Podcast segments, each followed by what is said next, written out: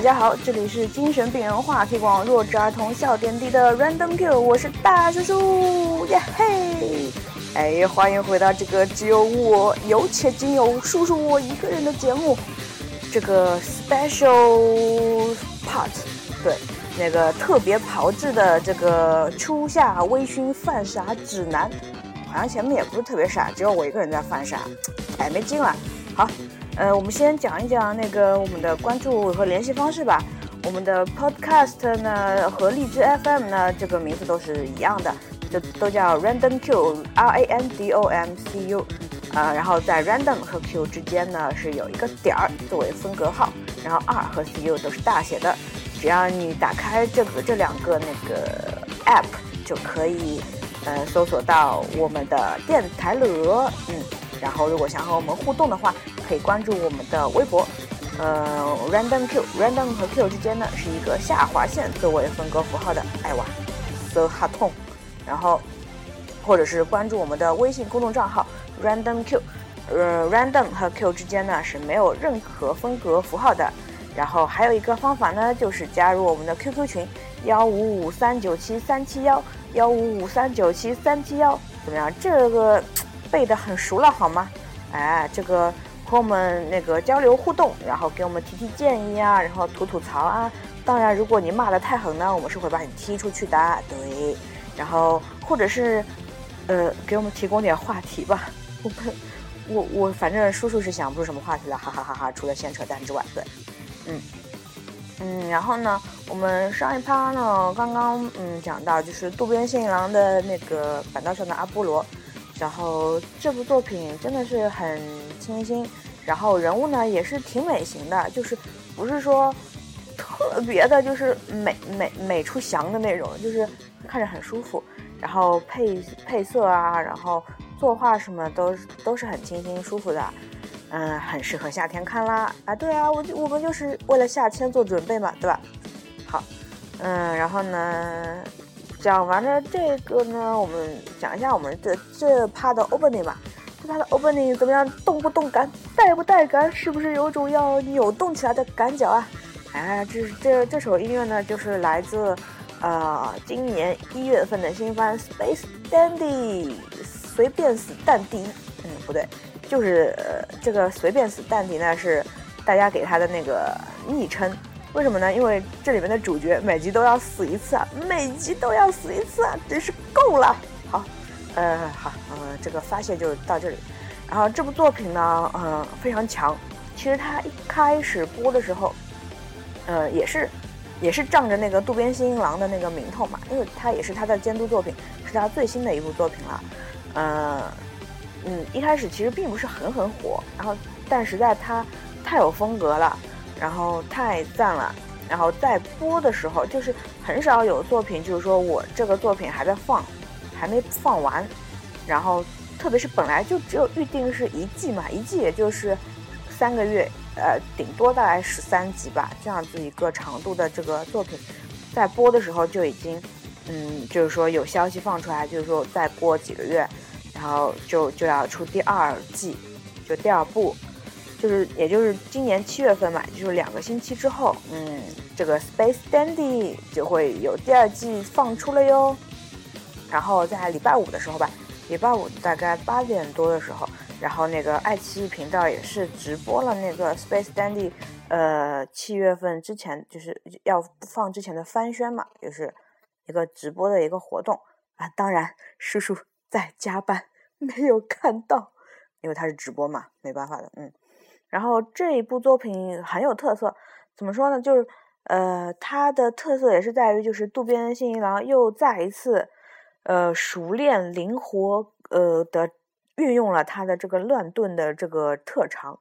嗯，他不但是在音乐上，在这个作品故事上、情节上的乱炖，呃，因为因为要说他的音乐和情节上这种。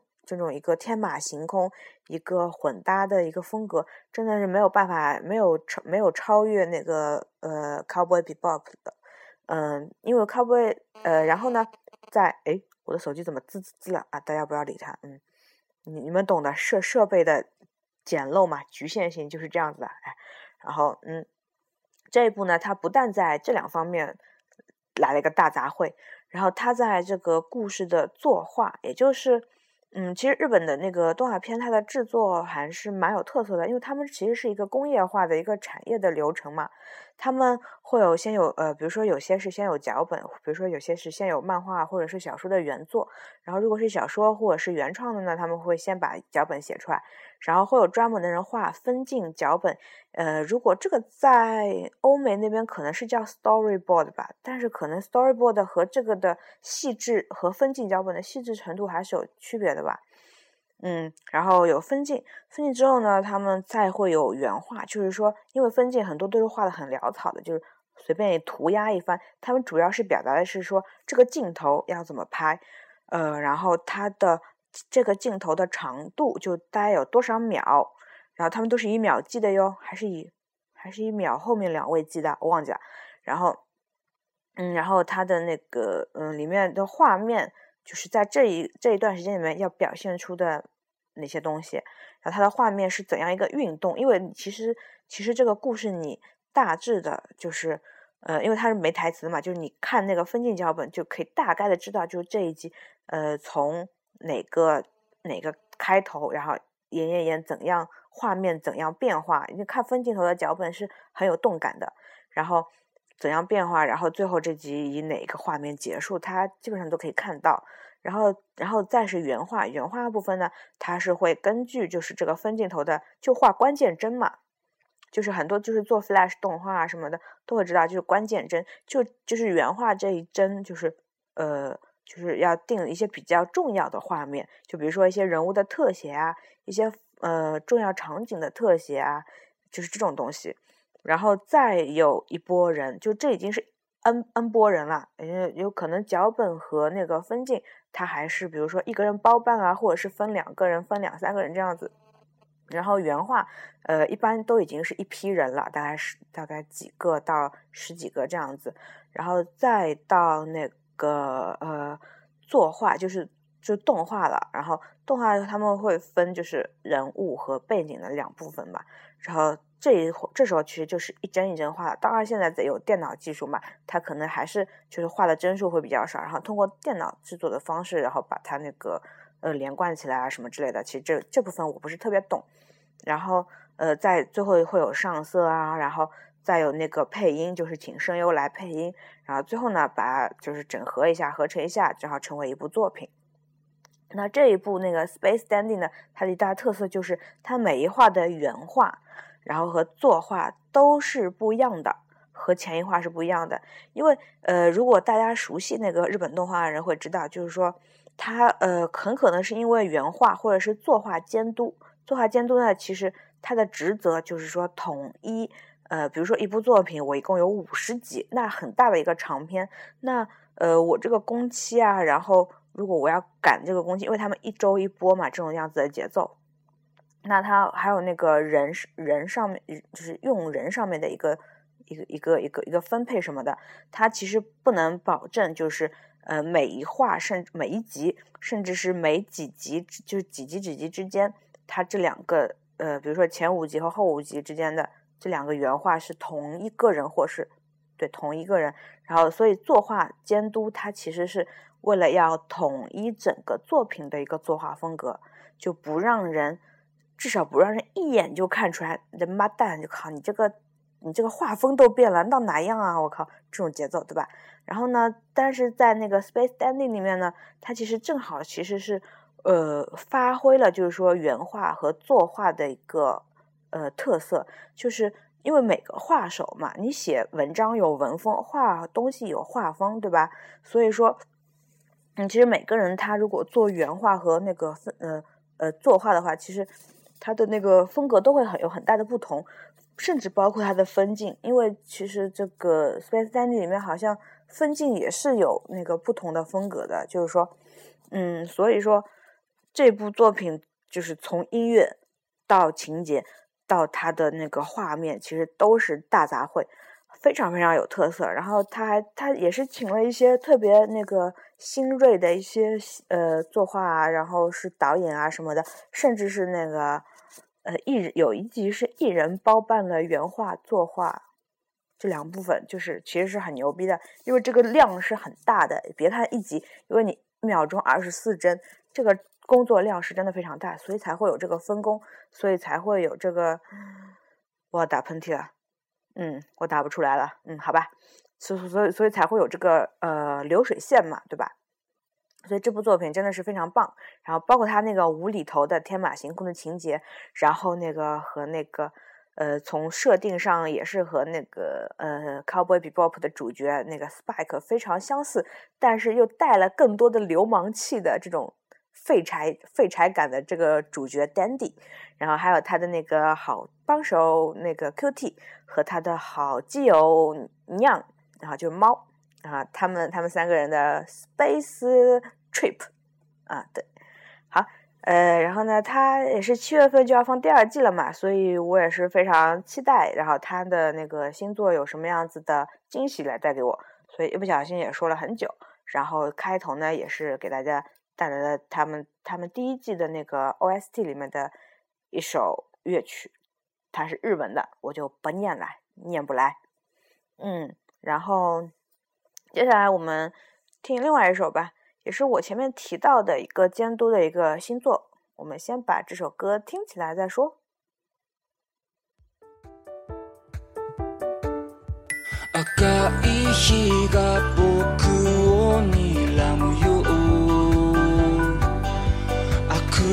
したら滲んだ世界望みはメトロノームのよう全てだけが終わり告げる夢ではないそうだ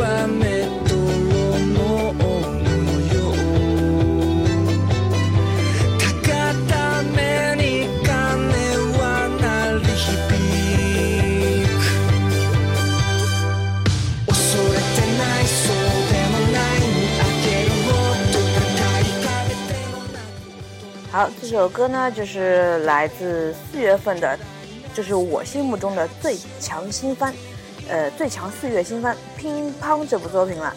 然后就是来自他的那个 ending，那个 ED，呃，片尾曲。然后这首歌，呃，非常的治愈，就是，就我觉得也挺适合夏天听的，的的吧，吧，嗯，因为，呃，他。这这部作品啊，怎么讲？从从哪开始讲呢？还是从他的那个监督开始讲吧。他监督其实是我和椰子都非常喜欢的一个日本的很有特色的一个监督，名字叫汤浅正明。然后他其实本来就是以，就是我我在那个第一趴也讲到，他其实就是以一些呃，就是作画崩掉，就是变形了都不会看不会让人看得出来的那种奇怪的画面风格。然后包括他一些呃，就是很。现在大家的流行的说法叫脑洞嘛，就是他一些特别喜欢表现的一些主题或者是细节，然后也是很有他个人特色的一个导演。然后，呃，他呢就是导演的这一部，我觉得可以说是他和他的原作真的是，呃，相互结合，达到发挥达到了极致。因为他的原作，呃，也是就是本来也是就是很很牛逼的一个日本的一个鬼才漫画家松本大洋。然后松本大洋非常有名的一部作品，大概是在几年前吧，呃，是也是零几年的时候，零八年吗？忘记了，好吧，你不要在意这些细节嘛，对吧？然后松本他也有一部动画化，是一部剧场版化的一部作品，它的呃名字叫那个恶童，嗯，然后最近呢，我也是刚刚把那个恶童的漫画原作给看完了，非常赞，非常非常赞。他那个松本大洋的画风，他本来也不是那种很美型的画风，他比如说男的帅，女的美，然后前凸后翘，然后就各种什么占占据那个脸庞三分之二的什么大眼睛这样子，这样子的一些人物。他他其实原作的一些画风，在那个嗯，在那个恶童里面还是比较那个偏偏那种，就是稀奇古怪一点嘛，就怪奇怪一点的，因为它是一个呃比较幻想风的，虽然它是建筑在一个比较写实的一个背景下，但是我要打喷嚏了，好吧，我打不出来，嗯，啊，然后我讲哪了啊？对。然后他他他他虽然是在那个舞台的背景其实是蛮比较写实的嘛，虽然它是架空，但是它是写实的架空，这这这算什么设定啊？whatever，对。然后但是他的那些人啊，然后什么的，他会比较幻想风，比较魔幻一点，对。然后但是在乒乓这部作品呢，它是非常写实，呃，除了。除了日本人打得赢中国人这件事情不太写实之外，其他的他的那个设定什么其实都很写实的嘛。他所以他的那个这部作品就乒乓这部作品的漫画版，他的画风其实是那种呃嗯钢笔速写的这种感觉，就是速写风，还不是那种素描风，就是速写，就是那种光用一些线条，然后手打的阴影的这种这种风格，然后然后然后然后来创作的嘛。当当时就是说，他的这个漫画原作，他的分镜头，就漫画它也是有分镜头的，然后就已经是很屌、很牛逼的一个状态了。然后，但是他拍成动画之后，不但不但非常还原了他的那个原作的那个分镜，然后画风呢，虽然是被汤浅搞搞得有点更加魔幻了一点。就是人物走形的更加更加随意了一点，但是呃，他的分镜啊，然后他的表现力啊，再加上他的那个那个 BGM，就那个嗯配配乐之后，就完全已经是超越了就是原作的一些东西了。当然，这种这种这种诠释和演绎有有褒贬不一的嘛，因为有些人觉得就是你有原作，你就按部就班，就一一比一。还原原作就行了，但有些人是觉得，就我是觉得，就是说，如果你真的有能力，就是或者是你有想法，你把它做更好的诠释，做做一些小的修改，能够更加呃更加达到就是这部作品想要表达的东西的话，那我完全同意啊，完全同意，就是你做一些修改，就是做一些诠释演绎啊，所以说他在情节上就是。虽然情节上是其实是没有什么大的改动，但是在一些细节的表现上，在一些人物的那个刻画上面，其实是加了很加了一一部分，就是汤浅自己的一些东西，他对这本来这部作品乒乓这部作品的理解，呃，然后这部乒乓这部作品呢，呃，它它也是很短的嘛，它十二十二三集就会完结的，目前已经播到十集了，它大概在几年前，大概二。二零一零年左右，还是更早一些。完了，我又忘了，好吧，不要在这些细节。他拍过一部真人版啊，二零零五年拍过一部真人版。呃，如果我说错了，欢迎大家指正啊。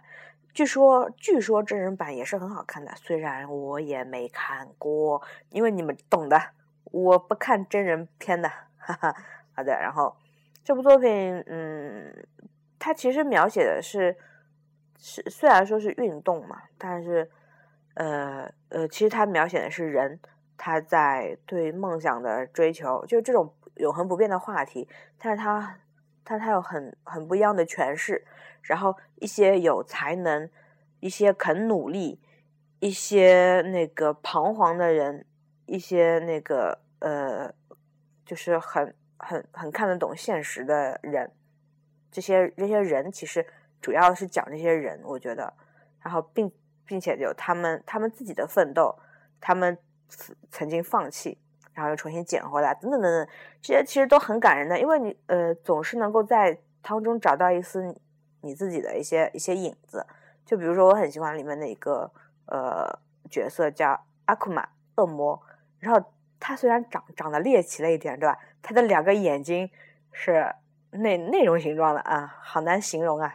总总之，但是他很可爱，就是他很爱他很爱乒乓球，嗯，但是他没有天赋，就很残酷的。其实这是一件很残酷的事情。任何呃任何创作，然后设计啊，然后包括运动，其实都是很需要天赋的。就特别是你在一个竞技上面对吧？就是你要上战场的，你要上赛场的这种东西，其实很残酷的。天赋这一批就已经会刷下很多人，但是在拼天赋的前提下，是你已经努力的，就是你已经足够努力，努力到你需要，就是你达到拼天赋的这个境界了。也就是说，如果你本来就不努力的话，其实你根本就没达到需要拼天赋这个这。这个层面，就你不要去责怪你说，哎，我没没这个天分呐，没这个命啊，什么什么之类的。然后他这个人就是一个虽然没有天赋，但是他通过努力，他达到了一些东西，他找到自己的位置。但是，嗯，虽然他最后还是重新找到了自己的新位置，但是我觉得他真的是很，嗯，就是他每一个人真的都非常非常非常非常写实，然后。很有很有共鸣的一些人，然后让人看着就是忍不住要要要要落泪的，就是眼睛里进了乒乓球的这种节奏。嗯，也不是说他他不是说以那种燃热血来来来来来来来共鸣来共鸣你，虽然它里面也有这样很大一部分，因为呃运动番啊少年番就是都会有这样子的。呃，因素在，但是我觉得我在看这部作品的时候，往往是这些人、这些、这些、这些，呃，这些这些人的那些事情，然后让我感觉到，呃，想要什么落落泪啊，或者是什么什么什么萌萌啊，这种这种节奏，他很就每个人都很可爱。呃，好，呃，我为什么会讲到这个啊？嗯啊，其实我只是因为我喜欢这部作品而已，哈哈哈哈哈。嗯，其实夏天嘛，对吧？天气呃暖和了，暖暖和，哎，对，就暖和了嘛。大家穿穿短袖，对吧？然后打打乒乓球，对吧？还是很牛、很很很不错的一个选择嘛。嗯，然后我讲几分钟了，我操，才才才他妈二十几分钟啊！我靠。这这这怎么办？扯扯不下去了啊！那再讲一部作品吗？就是其实讲到夏天，我第一个想起的作品就是《夏日大作战》这部作品呢。其实我不是很喜欢啦，呃，他是那个细田守，也是大概零五年、零八年之后，呃，开始就是逐渐展现才华的一个动画监督。但是我其实挺讨厌他那种。就是就是就是就是细致到让你觉得很烦，就他不是说在一些作画上面什么细节，他其实是在脚本，在一些人物的这些故事情节的那个诠释上，就就让人觉得很不爽，就就婆婆妈妈，你懂不懂？就就这样。但是这部作品其实它评价还蛮高的，就因为这种这种。这种看东西啊，看片子呀，然后听音乐啊，这种就是很个人的一个 taste 嘛，就也没有什么就是说好坏，或者说绝对的硬指标的这种高下之分。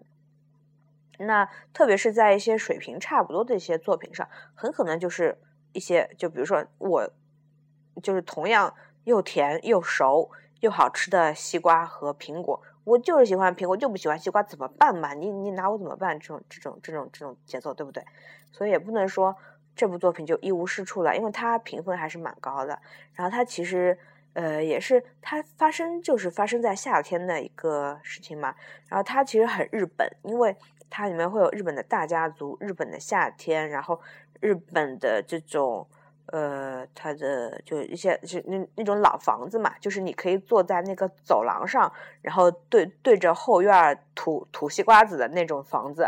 就大家大家如果看日剧或者是那个日本动画片比较多的话，就对这种情节很熟悉嘛。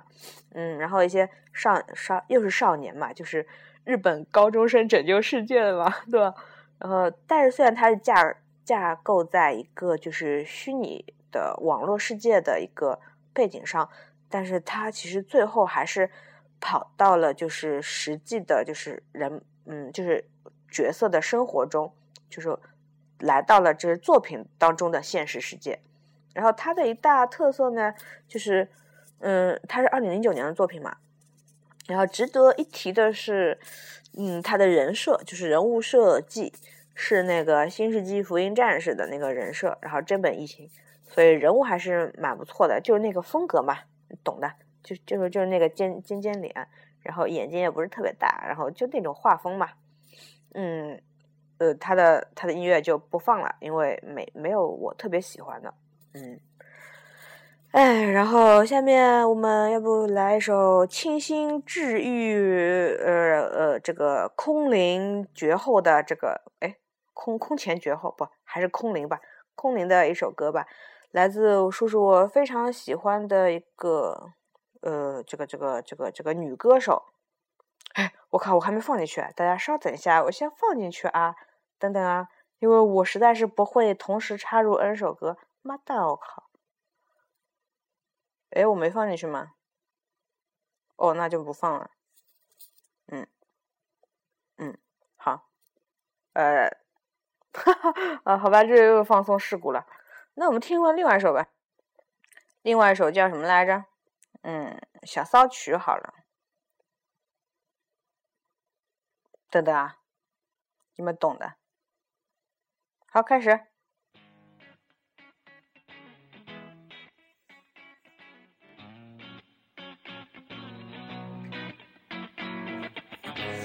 Saying it's your fault, although you could have done more. Oh, you're so naive, yes, so how could this be done with such a smiling sweetheart? Oh, and your sweet and pretty face is such an ugly way, something so beautiful. Oh, that every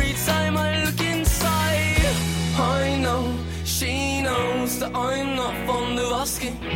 True or false it may be, or she's still out to get me. And I know she knows that I'm not fond of asking. True or false it may be, she's still out to get me.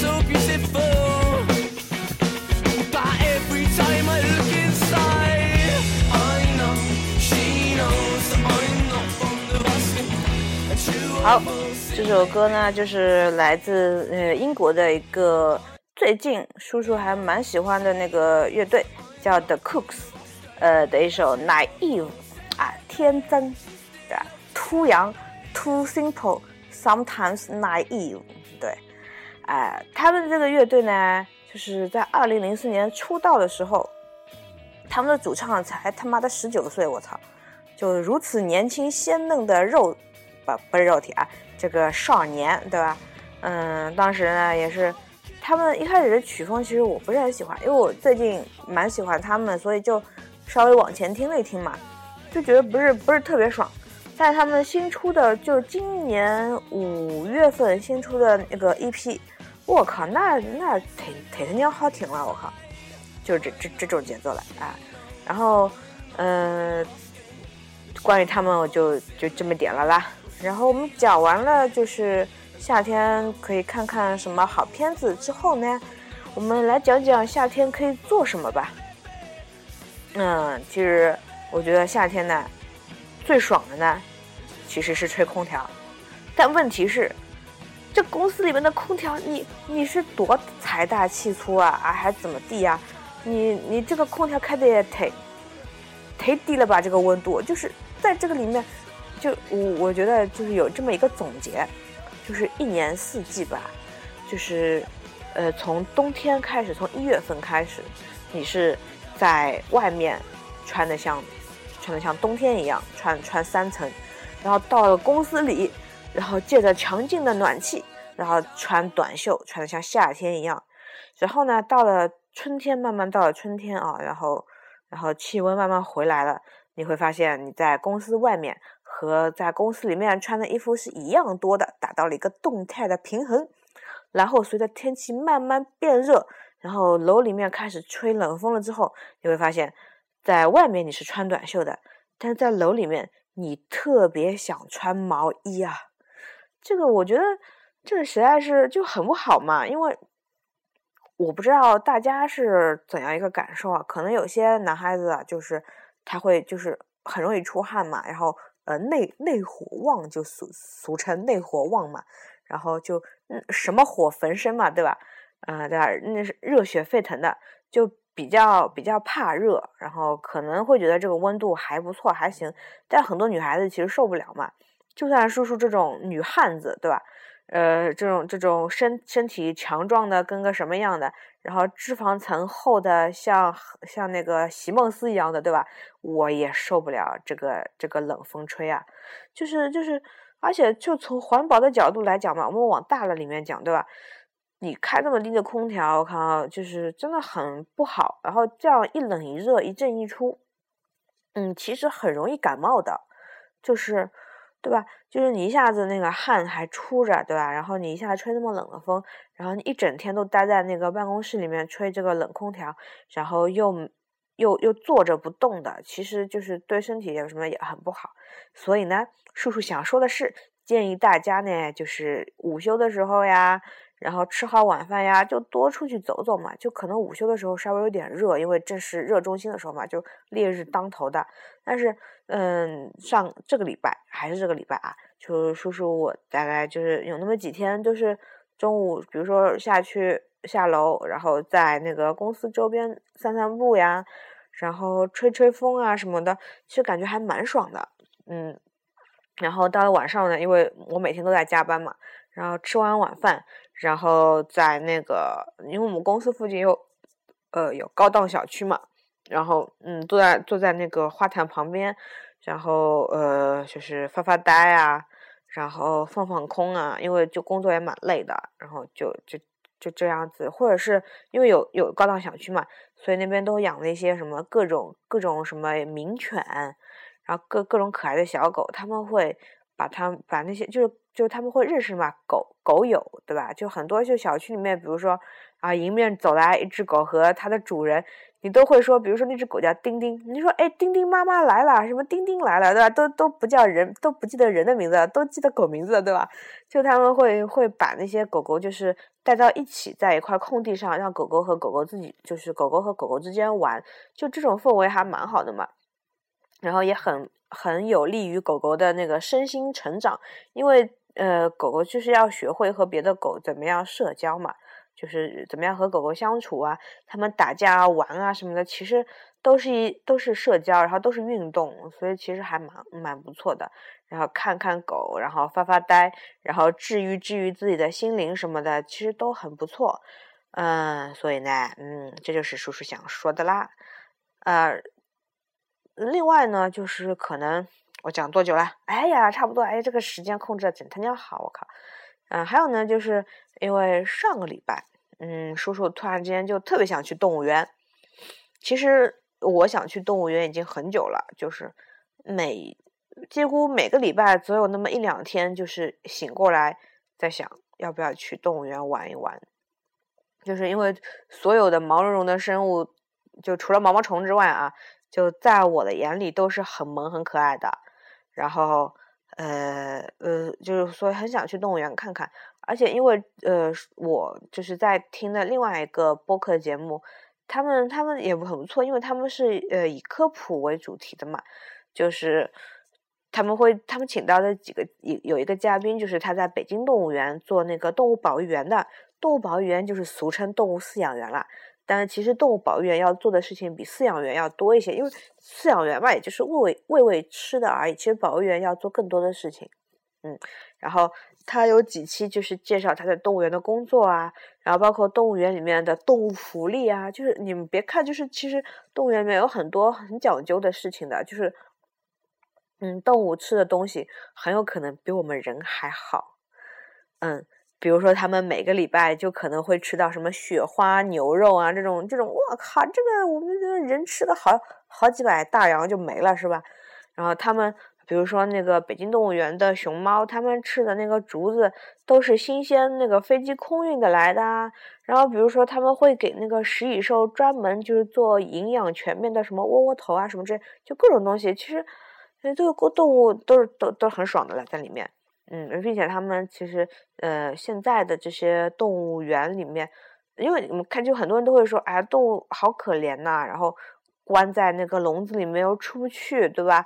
有有时候一个笼子里面就只有一只，就好可怜，好惨。为什么要把它们关在这里面，把它们放归大自然呢？对吧？嗯，但是如果真的是，特别是对于一些保护动物，比如说那个很珍惜的那个什么来着，呃，大熊猫啊这种，就大熊猫是最好的例子嘛。就是虽然现在就是可能一些呃，就是在成都那边，就是一些。呃，野外的一些饲养也已经就是达到了一些成，就是获得一些成果嘛。但是，一开始就是把它们放到动物园里面，其实是作为一个物种的保护的一个功能的。嗯，因为很有些濒危的物种，它们在野外，它它甚至它们的数量都不能满足它们繁衍，呃，不能满足它们作为一个族群来继续生活下去。所以，它其实是。动物园的一个很重要的那个工作其实是保护动物，然后另外就是问那为什么一些很常见的动物啊，比如说什么什么狼啊，然后或者是狮子啊什么的，这些在动物园里面，其实是因为很多动物园就会有有动物园有很多小朋友去，然后小小朋友会和家长一起去，那其实是做的起到了一个就是科普的作用，就不管不管你有没有认真的去。呃，看旁边那个牌子上的一些介绍啊什么的，其实都是那个，嗯，其实都是达到了一个，因为你如果对这些动物有兴趣，你真的有兴趣，真的喜欢，你是会继续呃了解这些动物的资料，然后想要想要想办法去为这些动物做一些什么，因为不管是它是不是濒危，就是很多动物其实它们现在呃在野外的生存状态并不是很理想的，对不对？那。呃，动物园里面其实，呃，就是所以所以要把这些动物非常非常，在我们看来啊，就是好像挺惨的，把它关在一起，就关在一个笼子里。那也就是为什么动物园会要有动物福利这件事情，那是因为，呃，因为如果只是把它们关在一个铁笼子里面，里面什么都没有。那其实是很很惨的，很多动物就是你把把你关在这个笼子里，你不也自闭了？你不也抑郁症了？你不也想自杀了？对不对？那动物其实也会有这种反应的。那所以就呃，除了把它们关在笼子里面之外，要要对它们笼子做一些不同的处理，就比如说呃什么。呃，有树啊，然后有一些猴子的，就是猿类的，就是灵长类的一些那个笼子里面会有那个给他们什么吊来吊去、荡来荡去的这种设施啊，然后就各种各样的东西嘛。然后这这我也讲不清楚，因为我不是很专业，然后我也是听得来的嘛。然后这个就叫做动物的丰容，丰就是丰富的丰嘛，容就是容貌的容，就是这这些其实是为了动物的身心健康而做的，其实。呃，很多时候就是动物也不是在动物园里的小动物们，也不是你想象的这么惨，但是当然也肯定没有，就是说它们非常自然、非常非常繁繁盛的在野外生活这么好。但是我们就是就是就是为就是肯定会在动物园里面尽量的给这些动物提供最好的能够给他们的这些东西，然后也就也也是为什么就是。呃，有时候你一个笼子里面不是养一只，因为养一只它很 lonely 嘛，很孤独，那怎么办？就会养好几只，特别是一些群居的动物啊，什么什么的，对不对？呃，为什么讲这个？对，就是每每个礼拜都有那么一两天早上醒过来，特别想去动物园。嗯，后来呢，就有一天叔叔我就付诸实践了，就来一次说走就走的旅行，怎么样？够不够文艺？够不够装逼啊？哎呀，我自己都被自己迷住了啊！来继续讲，就就就就起来，其实也没起多早，然后也是吃好了午饭，然后才去的嘛。因为去的不是很远的，就是去的是上海动物园，去的不是那个野生动物园。呃，这边有一点要提的就是说，很多野生动，呃，其实这动物园就是动物园和野生动物园是有区别的。就是说，动物园，像上海动物园、北京动物园，其实是在那个国家国家的那个管理下的，而野生动物园很多都是私人的。那呃，私人的为了盈利，除了他卖门票之外，他其实会提供很多动物表演，就是什么马戏团啊什么什么的啊。但其实动物表演，我们我们就是就就就是能抵制的就抵制吧，因为它是违反动物天性的这些这些这些操作，它是一个商业的操作，然后它里面可能很可能涉及一些虐待动物，然后违反他们天性的，让他们做一些。滑稽的，人类看来呃能够博人一笑的这些动作、这些表演，就所以就就是就能抵制的就抵制吧。就是所以野生动物园呢它是私人的，而那个动物园像上海动物园其实是那个呃政府管的，所以说它里面动物的福利啊什么都会比较好一些。嗯，然后继续讲就是叔叔去那个上海动物园吧，然后动物园里面呢。哎，我讲多久？哎，差不多了，就简单讲一讲吧。然后，嗯，嗯，也就就就发现，就是动物园，因为小都是大多数都是小时候去嘛，发现也也没没想象中，就是小时候记忆当中这么远。它很快，就是。坐一号线转四号线转十号线就到了，虽然转的很多，但是路上大概一个小时吧。然后它是在虹桥路上，虽然虹桥路很长，对吧？就其实没有想象那么远。然后去了之后到那边大概两点多吧。然后，然后因为我一个人逛嘛，就是逛一圈，大概逛到大概五点多一些，然后整个一圈逛完，就基本上处于一个暴走的状态。就是没怎么休息，没怎么停，然后当中买了一罐冰红茶喝，然后也没吃什么东西，反正但是很爽。然后一个人逛嘛，就是就可以控制节奏，也没有什么什什么猪一样的队友，什么傻逼在旁边，我靠，对吧？虽然那边有很多不认识的傻逼，就在那边就各种扔吃的给动物，就是这种行为嘛，大家都懂的，对吧？就就其实很很 low 的。就很很巴的，就上海话叫很多巴的，就这种这种这种这种事情。然后逛动物园，一个人逛动物园还是很爽的。然后逛完动物园，然后美美的吃一顿，然后就回家，对吧？休息休息了。嗯，所以夏天呢还是蛮适合逛的。哎，怎么讲？呃，就就我叔叔我逛的时候，其实是，嗯，还蛮就不怎么热了。大概之后会越来越热嘛，可能很多动物啊都不太乐意动了。哦。所以，如果想要好好的看这些动物的活动的状态的话，其实建议稍微早一点去啊，或者是在傍晚的时候，就太阳落山、气温低一些的时候，然后那些白天在呼呼呼大睡的什么狮子、老虎什么都醒过来了嘛，那就可以看到它们活动的样子。那这样这样你看起来也比较爽嘛，对吧？所以呢，夏天呢，呃，这个这个可以做的事情呢还是蛮多的，甚至你夏天出去出门跑一圈步也是很爽的，因为就是你在。运动的时候，你流汗的时候，你的脑内会分泌一种什么什么物质，忘记了叫什么来着？内啡肽嘛？大家叫这个名字吧。它其实是会让你上瘾的，就是让你在这呼吸困难、热汗淋漓、肌肉接近极限的这个状态中，让你感到爽的这样一种物质。就是就是人人体其实很神奇嘛，就是就是到时到时候你就会发现你在运动上面你就会上瘾，然后你会觉得很爽，然后你。每天不运动一下就会很不爽，当然，叔叔我已经很久没有运动了，嗯，这这实在呃情势所迫，实在没办法嘛，这个生活质量急剧降低啊，对吧？好，呃，既然已经扯了这么多了，我靠，又已经扯了四十五分钟了，我实在是太能扯了，我一个人都可以就讲两趴的节目，我靠，以后就不用大叶子，只要我一个人就行了，对不对？跟你们包包什么精灵鸡、心灵鸡啊、血汤什么的，大家内心都得到了治愈和升华。虽然呢，嗯，在那个录制过程中就各种手忙脚乱，然后又是那个就是有放送事故嘛，就是哎呀忘记插歌了，哎呀我靠找不到了，然后不小心按了暂停了，我靠声音没录进去什么之类的，大家就多多包涵一下嘛，因为这个一个人实在是。一个人就两只手，一只手拿着要握着手机不让它掉下去，然后另外一只手要各种操作什么的，其实还蛮蛮蛮累的，好吧？我只是在为自己找借口。好，嗯，那这一期就是各种闲扯淡的这个话题呢，也算是扯完了。像我这种话唠，可已经扯了两个小时了，嗯。然后呃，最后呢，就给大家带来一首那个来自那个英国的一支国宝级的乐队吧？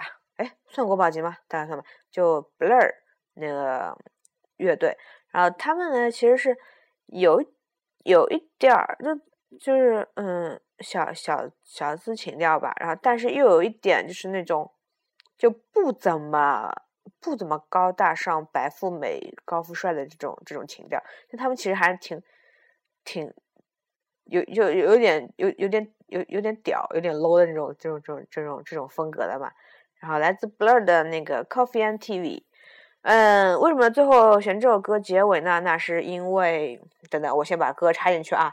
为什么选这首歌作为结尾呢？那是因为其实夏天最爽的还是还是宅在家里嘛。那喝喝冰咖啡，看看电视节目，或者上上网啊什么的，吹吹空调。空调的温度呢，也不用开太低，对吧？稍微舒服一点，对吧？开个二十六七度、二十五六度，差不多了，对吧？你在家里面房间也不是特别大，你们家不是三千平方公里的那种那个大大豪宅，对吧？你开个空调，的？开个电脑，哇，爽爽的，然后旁边一杯冰镇的咖啡，哎，多好呀，是吧？所以说，像叔叔这样的阿宅，最后兜了一圈，还是回归了宅的原点，好。那我们就在音乐声中，哎呀，好文艺啊！在音乐声中结束我们这一期那个初夏微醺犯傻指南。呃，那个大家下期再见。下期呢聊什么呢？还是不知道。那这个等椰子忙完了，你看这日理万机吧？哎，我怎么又扯那么多了？哎，等他忙完了呢，我们应该下个礼拜会录吧？但是我不保证哟。哎呦，超级不负责任的呢。好那我们下一期再见吧，拜拜。